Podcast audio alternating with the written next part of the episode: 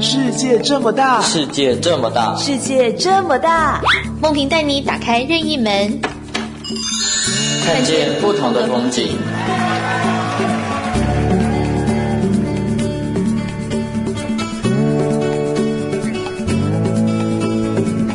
欢迎收听今天的《世界这么大》节目，我是辉明，我是梦萍。哎，梦萍啊。嗯最近这个疫情看起来好像有稍微趋缓了一点，对，对不对？嗯。但是其实这个疫情今年又袭来的关系，我想很多人的生活一定受到很大影响，尤其是收入。嗯，对啊，收入会变得不稳定。但是我觉得有另外一个问题，就是当父母要忙着去赚钱的时候，嗯，他们家里的孩子，哎，谁照顾？其实我一直都想到这个问题，甚至有可能是单亲家庭。嗯，那既然妈妈出去上班或爸爸出去上班，对，那家里谁来顾？一定要顾啊，不然的话，你看，如果是小小孩，有没有？幼稚园的、小学的，嗯、不可能说爸爸妈妈出去了以后，嗯，啊，小孩就丢在家，不行，违反儿少法，一定要提醒大家。对，所以说这样的一个情况，说不定很多人都会觉得一时半会无法这个解决，那总是要有人来帮他们，对不对？是啊，没错。所以呢，我们今天很高兴啊、哦，邀请到的是台湾社区实践协会的社工陈品文，他们就是在帮忙我们刚刚讲到这个情况的家庭来做一些事。嗯、品文你好，你好，品文你好，好。那像刚刚我们就有提到说这个。嗯不，其实不只是说疫情啦，因为有可能家里只有一个大人的情况，嗯、那小孩子待在家，甚至现在放暑假嘛，那我可能、嗯、我现在放暑假，那家里没有人顾，可是我一定要去上班，那这样子的情况下，是不是有很多呃妈妈或者是爸爸在照顾家庭的时候有他的这个困难在？嗯，其实就是这些单亲的家庭或是一些比较。贫穷辛苦的家庭都会面临这个这些的状况，嗯，然后他们可能比起一般人更没有就是娘家啊或是老家的资源，他们就是自己一个人要面对这样的处境，对。嗯、然后我们协会就是有一个儿少据点，平常是可以让小孩来到我们的空间，就是分担家长的照顾压力这样子。嗯嗯，是。那其实我知道很多。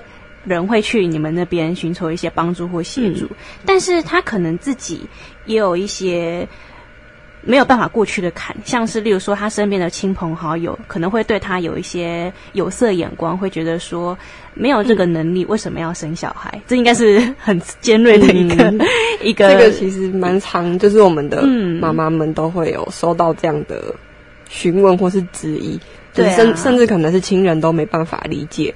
你过那么辛苦，为什么要养小孩？那这样子，嗯，是，就是那我们也常常有时候自己可能也会，社工可能会有这个疑惑，哦、就会，嗯，就直接去问这些妈妈们，然后他们就会有说过，嗯、其实他们真的很努力在照顾小孩，还有养撑起这个家庭，嗯、他们没有比其他爸爸妈妈少付出什么，他们。就是也很爱他们的孩子，所以就尽力的照顾着大家这样子。嗯，其实我觉得要问这个问题之前，其实要先想一想，因为你的问题可能是善意的，但你会伤害到别人。嗯、因为他在生小孩的当下，嗯，他可能环境是好的啊，他是 OK 的啊，嗯、对不对？所以在非常有爱的状况下生了那个孩子，只是社会会变嘛。嗯、事情、人事、工作都会变，就像我们一开始跟辉敏聊到疫情的关系，嗯、他就变成说啊，我本来有工作，变成没收入。你不能问他说，哎、嗯，那你为什么生小孩啊？小孩就五年前就生了啊，没办法收回去。对呀、啊，所以遇到这种状况的时候，我们知道这些妈妈们把小孩送到你们那边去，请你们帮忙照顾。其实或许他们在过程中是有很多的心酸。你们遇到过的是大概是哪一些？嗯。就是每个家庭都有不太一样的状况，嗯、对，然后很多就是因为妈妈自己要出去工作，就没办法把小孩丢在家里，因为就碍于一些法律的状况。嗯、虽然有时候可能必要真的没办法的时候，小孩是得放着这样子，哦、对，然后就是比较多就是要出去工作的时候会需要有人帮忙 cover，但是他们可能是单亲的状况，就没有其他人可以协助。嗯嗯，是。所以这样我们就提到刚刚的那种状况哦，就是我一定要出去工作，不然没有收入。嗯，但是我不出，我出去工作，家里就没有小孩顾。那这样的情况，通常这一些需要帮助的，不要说妈妈，有可能爸爸也是这样嘛。嗯，那他们会除了呃第一时间会怎么样去对外协要求这个协助？通常他们嗯比较会多往哪一方面发展？就是嗯，就是其实我们在疫情的这段期间，嗯、就是有妈妈就是太太担心疫情，所以就直接完全不出去工作哦，因为他因为他小孩自己就比较有一些。疾病吧，他就更担心小孩会出事情，所以他就直接果断的完全不上班。嗯，然后他就是关在家里照顾小孩这样。然后，但因为我们协会是长期都在社区里面，所以跟这个家庭是关系比较密切的，所以就比较能理解他的状况。然后也，嗯，他可能就会跟我们哭穷，然后就会说他可能至少最近需要一些物资的协助，嗯，或是可能。需要申请一些急难救助，对，然后我们社工就会协助他寻找一些资源，暂时度过目前的难关，这样子。嗯，那除了这种经济上的协助，因为他只是短期嘛，他不可能一直都不工作啊。嗯、那最后他出去工作之后呢？那孩子的照顾，我相信这也还是你们可以帮忙的地方。嗯、多大的孩子可以送到你们那边去？嗯，其实小一之后都可以，小一之后都可以。然后六岁以下的话，要家长陪同才可以。哦，这问题来了，好，这就是我非常想知道的问题。嗯、六岁以下一定要家长陪，但如果家长陪，他其实在家陪就好了，对、嗯、对。但是重点是他还是要出去上班呐、啊。嗯，那遇到这个状况，他跟你们求助的话，这个怎么解决？嗯，像我们现在就，嗯，就有一个还是小孩还在幼幼儿园状阶段的妈妈。嗯嗯然后他就有在我们协会这边当煮菜的大厨，这样子，哦，给他一个工作机会，小孩带在身边，对对对，可以照顾自己小孩，顺便照顾据点其他小孩。然后他也有个工作机会。那那个妈妈是她已经照顾四个小孩，所以很久没有工作了。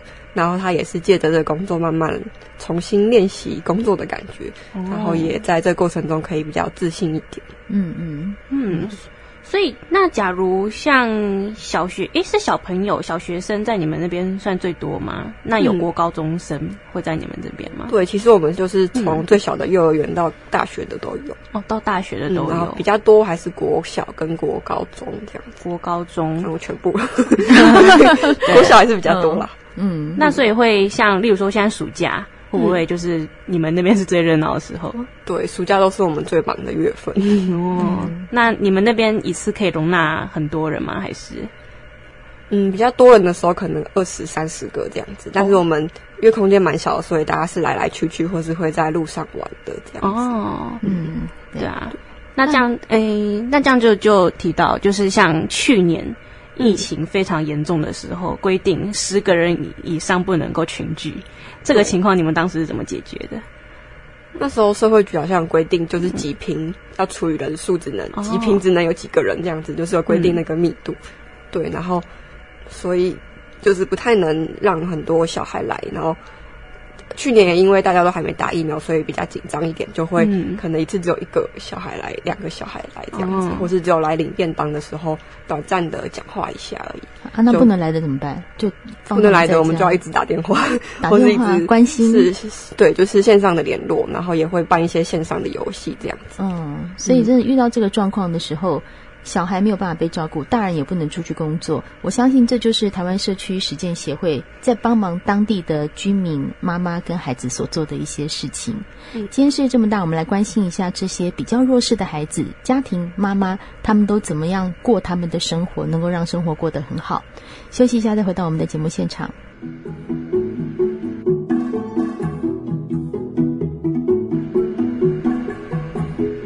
刚才节目中，我们跟台湾社区实践协会的社工陈品文聊到说，在一些比较弱势的家庭里面，呃，妈妈在照顾孩子，或者是爸爸了哈，就是他们可能因为经济比较弱势的关系，爸爸妈妈必须去上班去工作赚钱，但是孩子就会欠缺照顾，可能很多社会上会对这些妈妈会有一点疑问，会说，嗯，那。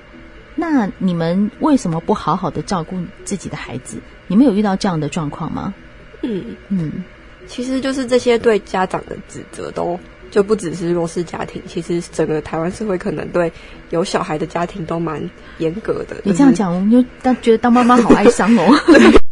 就其实你真的是走在路上，小孩可能在餐厅里面比较吵，隔壁桌可能就会抗议了这样子。嗯嗯嗯，对，或是也是蛮常有新闻，就是冬天小孩穿无袖就新闻就会、那个正义魔人对就跑出来讲。呃最近我不知道大家有没有看到一个新闻，就是有个小孩在那个便利商商店倒立。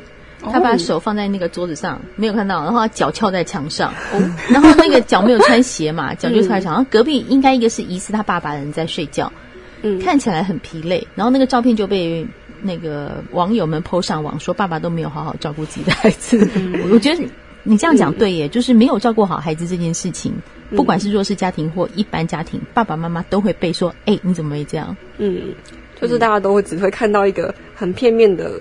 画面或是状况，就有很多的指责跑出来的感觉，嗯，就是比较少可以停下来思考，或是多体谅一下他们的状况，这样。所以你是希望希望大家看到这个状况的时候，先慢下来思考吗？嗯，或是你可以转成说有需要我帮忙吗？或是就是一些比较善、哦、真的善意的 询问这样子。哦，比如说我刚刚举那个例子，就旁边一个爸爸趴着睡觉，小孩倒立在桌上。嗯、我的我现在该做的事情不是骂爸爸说你怎么这样，是说哎、嗯，你是不是需要帮忙？是这样吗？对啊，也可以跟小孩聊几句话，跟他陪他玩一下之类的，哦、就是关心一下小孩，可能就可以多一点点资讯这样子。嗯，那这是我们看这些妈妈们或看这些孩子们哈。那但是你们是一个专业的社工单位，嗯，当协会在陪伴这些边缘妈妈的时候，你们自己的困难度是什么？嗯嗯，我们自己。的困难就是，其实就在直接服务的工作上有蛮多，就是因为我们是整个做家庭服务的，那做整个家庭其实状况就是蛮复杂的，就可能有孩子照顾的问题，有经济就业的协助，然后也有家长或是小孩的心理的支持，对，然后有租屋的一些困难啊，或是要找房子、要找租屋补助的申请等等的，然后或是一些资源的连接，然后这些。每一个小问题，其实背后都会延伸出去蛮多，就是要处理的。这样讲有点难想象，你可不可以比如说举几个例子？嗯，例如可能，好，就是可能一个小孩他自己是生障的状况，然后他可能需要去固定去看医生，然后可是，然后就，然后生障的手册也要定期去更新，然后妈妈可能就在。重新申请的时候，都会需要一些协助处理，就是大家资讯能力不一定都那么好，或是就是搜寻那个资料的能力不。你的意思说他不会处理的意思吗？是说他知道要去换这个东西，但是不知道去哪里换？就是、就是、其实蛮多政策补助都是很复杂的，就是光社工自己都要就是一直研究、啊、一直做功课 才看得懂。哦。然后当这些就是可能那个资讯能力没那么好的大家就会。看了看了雾煞煞，对、嗯，然后所以在申请蛮多东西的时候都需要协助。那他可能一个家庭里面有好几个问题都是需要这样子去处理的，嗯、对，就是需要了解资讯，然后找到对的窗口，送对的资料，然后申请对的一些东西，才能就是很像在闯关啦。每次就是大家在协助申请东西的时候，都很像在玩那个大地游戏。我这样有点明白了。好，例如说，对，像我们一定不知道。残障手册，嗯，去哪里申请嘛？对不对？嗯，我举一个例子好了，护照你会申请吗？会，比较会，对不对？对。好，护照大家比较可以理解。护照去哪里申请？嗯，去那个领事事务局。领事事务局，嗯，属于什么部？外交部。哎呦，行哦。然后要准备什么？准备什么？嗯嗯，身份证。哎，嗯。还有什么呢？照片，对啊，像这种我们可能一般就是我可以理解的范围，嗯，但是如果是我们比较陌生，像我刚刚讲那个身障手册，嗯，重大伤病证明，嗯，我们可能就一头雾水，嗯，我要准备什么，嗯，大概是这样的概念，所以他会寻求你们的帮忙，嗯，哦，嗯，然后或是像就业的，嗯，就业就是更复杂一点，就是你可能每个人适合的工作都不，就是适合的工作还有自己的专长都不太一样，然后有些人。妈妈他们可能是，嗯、呃，学历没有那么高，然后也只有某一些些，呃，专专长嘛，嗯，就是也没办法那么快就学会一个新的东西就可以去工作，嗯，然后所以在就业上就会比较困难一点，然后我们就得就是到处找一些比较友善的工作机会，让他可能短期先过渡一下，然后或是找友善的工作场域可以稳定的就业这样。嗯，比较。所以不只是就业，嗯、或者是找住的地方，甚至从小孩子的课业，一直到妈妈的。工作情况，或者是他们整个居家的一个生活形态，嗯、其实你们这个协会都方方面面都好像有照顾到，对，我们就全包了，嗯、就是有什么问题都可以，嗯、都可以来协助。但是可能还是有一些我们背后的故事，我们不晓得，对不对？嗯、那像你在当社工这段期间啊，有没有碰到说，不是这个社会给他压力，而是小孩？给妈妈压力的，就是会让人觉得说，哎，这个两这个亲子关系之间好像有一些比较需要沟通的情况，由你们社工出面协调的。嗯嗯，就是最近才有遇到，就是有一个小孩，就一个妈妈跟一个小孩这样子，他们两个就相依为命的。嗯，然后妈妈就是也是已经是比较努力工作的那种。嗯，对，所以他就可能每天。那因为他们比较多都是那种劳工劳力密集型的，所以他可能工时都比较长一点。嗯，对，然后所以他就连续可能四天都早上到晚上上班这样子，然后下班的时候就很累了，就自自己在划手机，就不太理小孩。嗯，然后就某一天，小孩就在路上大哭，不想要妈妈去上班，嗯、然后就就是把，可是妈妈就赶着要去上班，不然会被老板。就是骂，或是就是偷偷就没工作了，对对。然后那时候他就打电话，赶快叫社工先来处理小孩，就是协助他，帮他安抚小孩，还有就是在做后续的一些沟通。对，然后后来就是聊了好几次之后，小孩跟妈妈才比就是有对彼此说更多真心话，就是可能小孩他就是很想要妈妈陪，然后也或是就请妈妈多生一个弟弟，嗯、就是可以再陪他玩。或是妈妈可以下班的时候可以放下手机跟他聊几句话，他也会蛮开心的这样子。嗯，对，就是在就是这样，就是照顾跟经济压力比较大的时候，就比较容易爆发这些冲突。对，然后但平常的时候可能没有机会可以好好的对彼此说一些真心话。嗯，对，所以你们社工一个非常非常重要的功能就是当桥梁，嗯，让他们彼此之间有一个机会。把话给讲出来。嗯、其实我听到品文讲这个故事的时候，我一个很深的感受就是说，我们前面有提到孩子的状况，社会上都会要求父母要负责任。嗯，例如吵闹，你为什么不管小孩？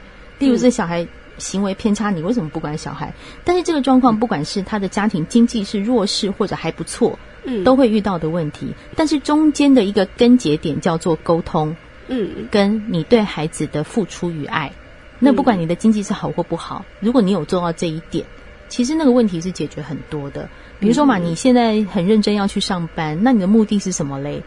嗯，你的目的是什么？来赚赚钱，赚钱，然后养养家，养小孩，对不对？对，你就是为了他好嘛，对不对？是啊，对啊。可是你你一直在赚钱，然后没有为他好，这是不是有点矛盾？是啊，对啊。所以以后如果你有小孩的话，你每天 要去上班，会不敢。就会觉得白天在上班，晚上还在上班，顾小孩。这样回来以后，嗯、你好，我们刚刚已经讲过这个嘛。我们既然种下的这个因，我们自己种的因一定会自己得到果，对不对？嗯。你现在已经有小孩了，那你你现在上班回家很很下班回来很累了，嗯。那你现在要怎么办？从听完这一集以后，来来来讲一个新答案。新答案就是，对对对嗯，要去关心他的生活，嗯、不要说，因为我觉得很多。家长会心里想说：“我就是为了你这么努力，然后你还不听话。”对，对，然后所以就会迁怒在小孩身上，觉得为什么小孩没有办法体谅大人的辛苦？但是小孩子还小，他怎么会懂？对，就是上班的辛苦。小孩子看到你回来划手机，嗯、对，甚至是他可能就是觉得说：“哎。”我同学有什么比较酷的东西啊？或者是他可以出去哪里玩？为什么我们家不能够这样？那家长就会觉得说，我这样子压力很大，嗯，然后彼此之间可能就更缺乏沟通了。对啊，就越来越不沟通啊。就像品文刚刚讲的，嗯，确实我们回家一定很累，嗯，对不对？那我也想要有一个我的时间呐、啊，我也想要滑手机啊，对啊、嗯。可是既然孩子在那边，他是你的孩子，你的目的就为他的生活好。